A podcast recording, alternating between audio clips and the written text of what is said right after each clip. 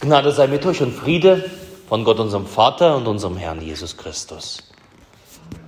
Amen. In der Stille lass uns für die Predigt beten.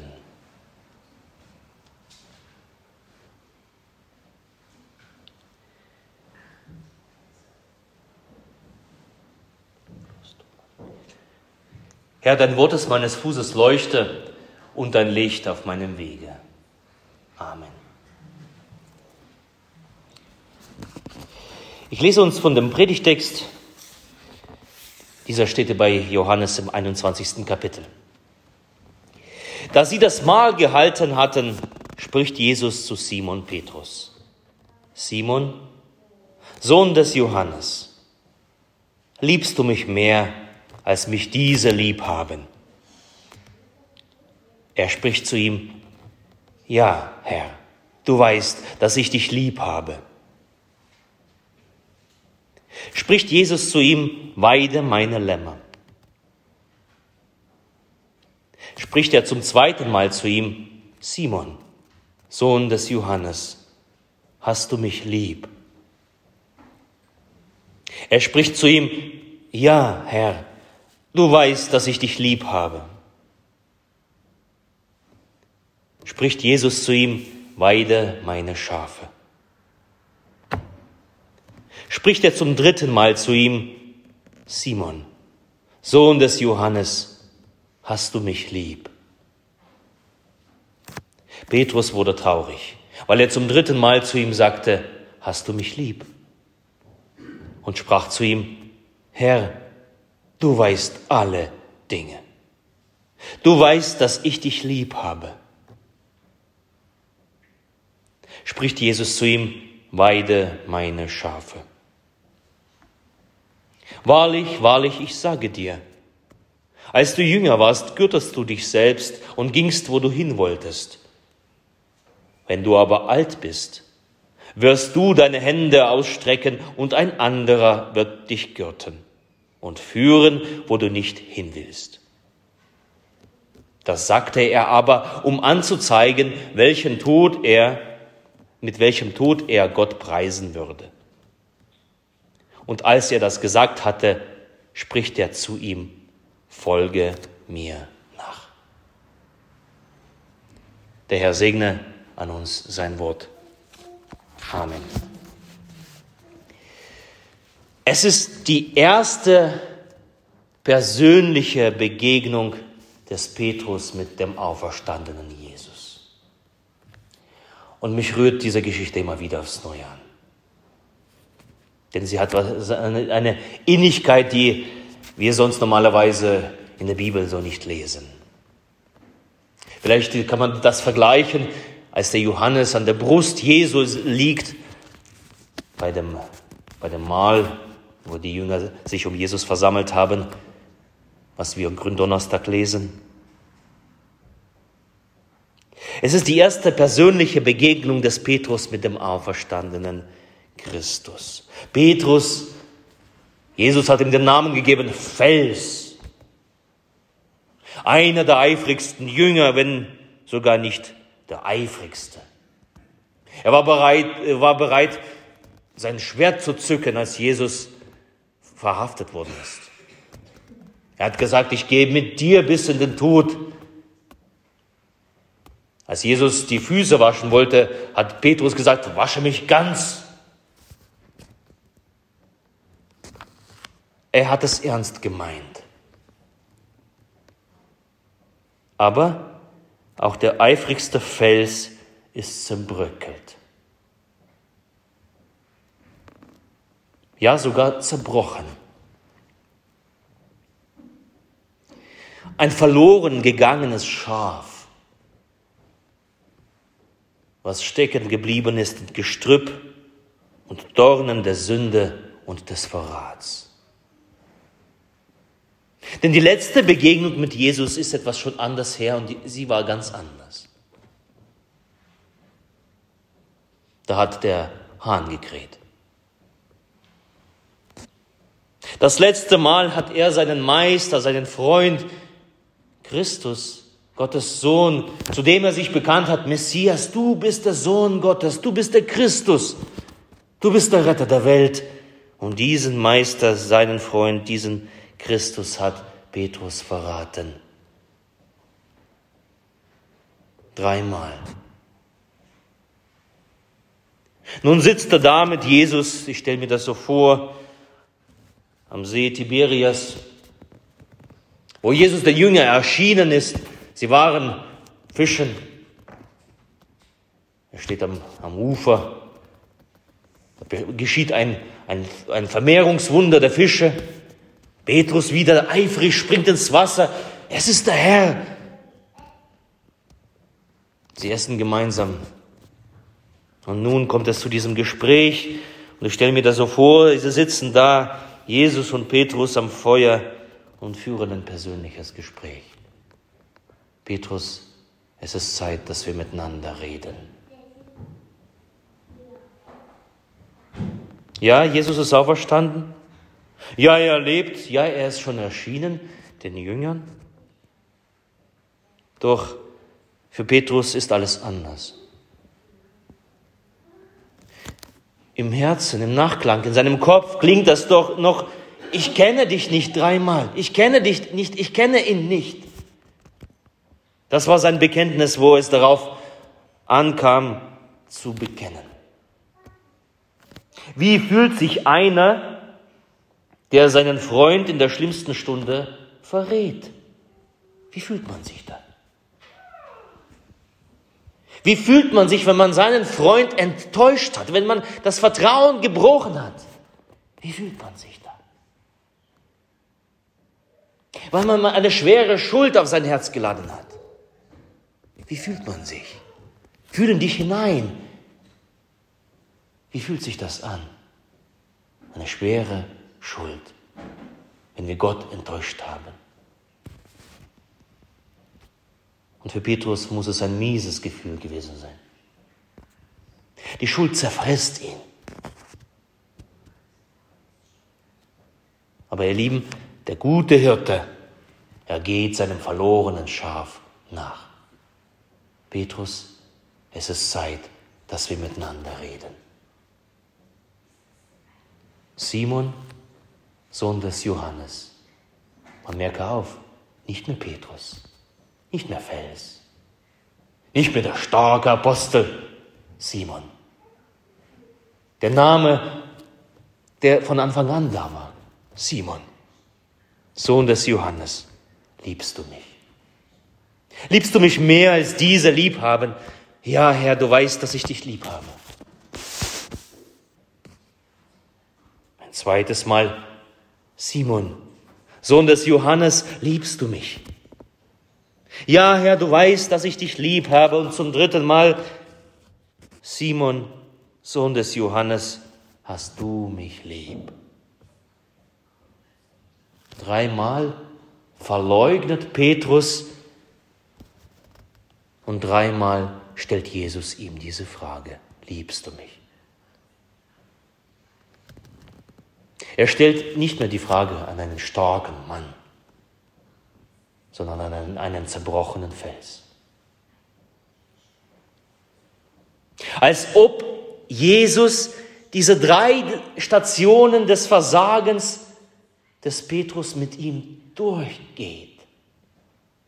Dreimal Verrat und dreimal die Frage, liebst du mich?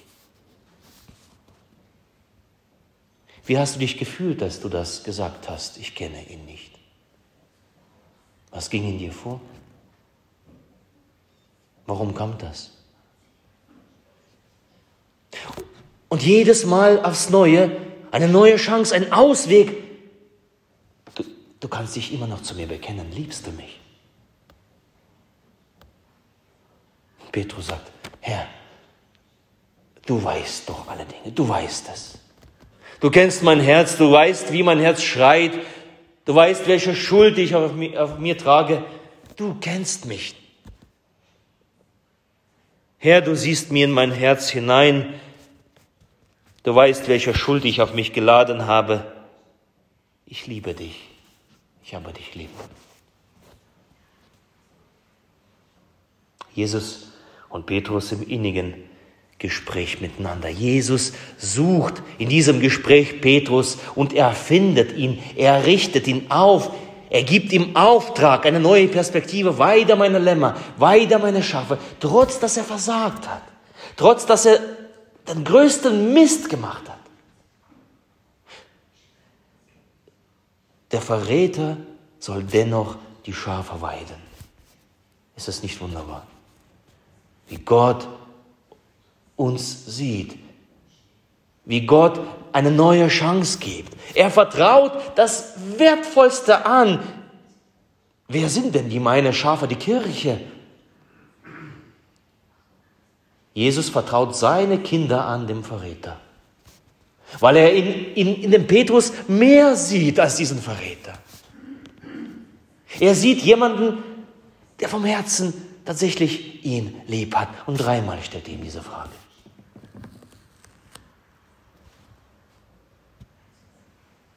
Jesus verwirft Petrus nicht und sagt, Mensch, du bist ein Nichtsnutz, hätte er sagen können. Was hast du denn angestellt? Warum? Warum hast du dich nicht anders verhalten? Du hast doch anders äh, behauptet von dein, vor deinen Kameraden. Hätte Jesus alles machen können, ihn entblößen können, ihn einfach vor, vor den anderen schlecht stehen lassen können. Aber nein, in einem persönlichen Gespräch unter vier Augen sucht Jesus Petrus, er findet ihn und er gibt ihm einen guten Auftrag. Weide meine Schafe.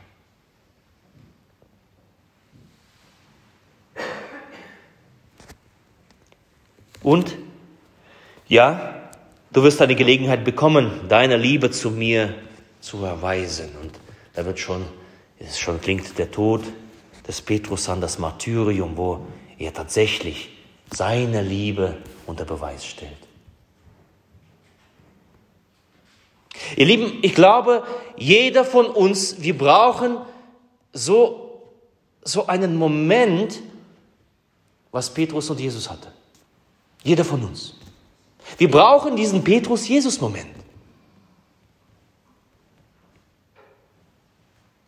Wo Jesus uns sucht und uns findet, wo Jesus die einzelnen Stationen unseres Versagens abgeht und wo er uns nicht richtet, nicht verurteilt, sondern uns aufhebt und uns die Möglichkeit gibt, uns nochmal zu Gott zu bekennen. Zu sagen, Herr, du weißt es. Du weißt, wie es um mich steht. Und du weißt, wie sehr ich dich lieb habe.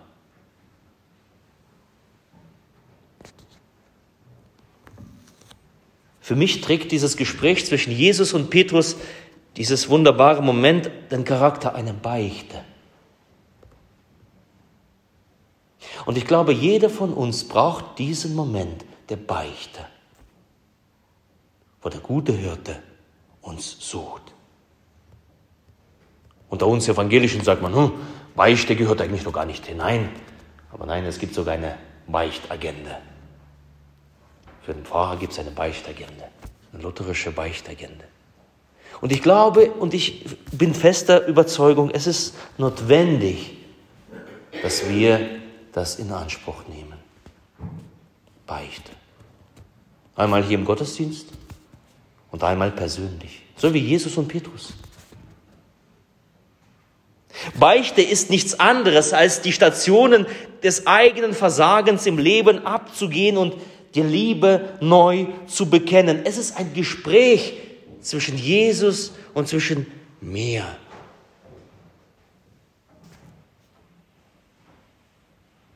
In der Beichte sucht der gute Hirte sein verlorenes Schaf.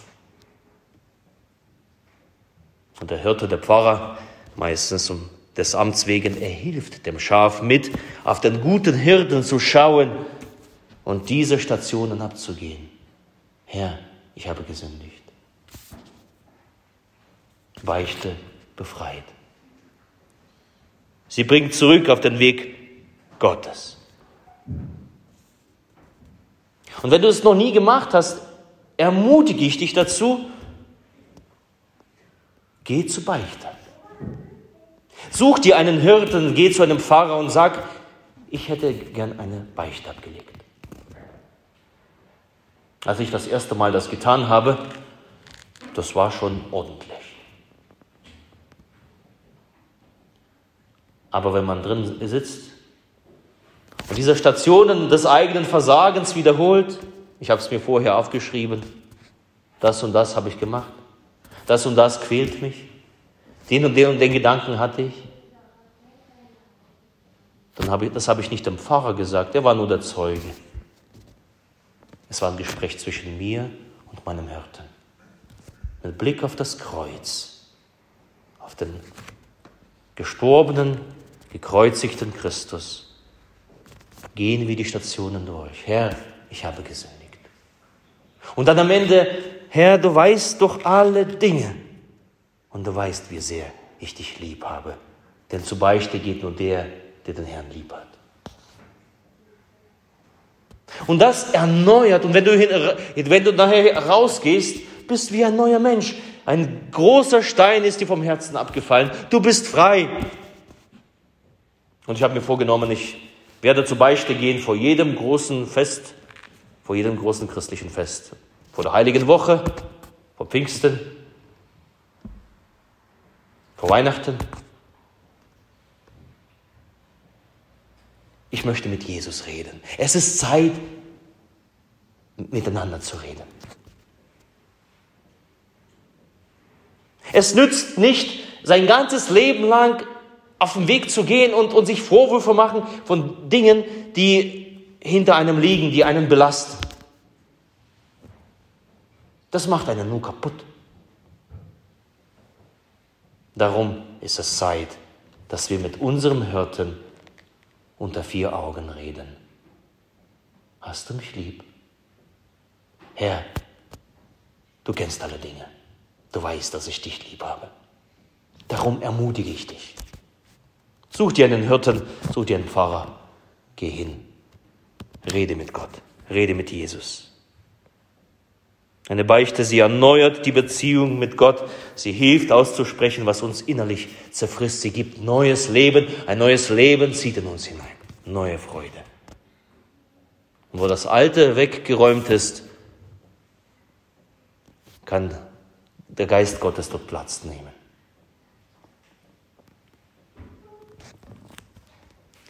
Hast du mich lieb? fragte Jesus Christus und geht mit uns die Stationen ab. Ja, Herr, du weißt doch. Ich ermutige dich dazu. Geh hin zu deinem guten Hirten. Lasse dich finden. Und der Friede Gottes, der höher ist als alle Vernunft, der bewahre eure Herzen und Sinne in Christus Jesus. Amen.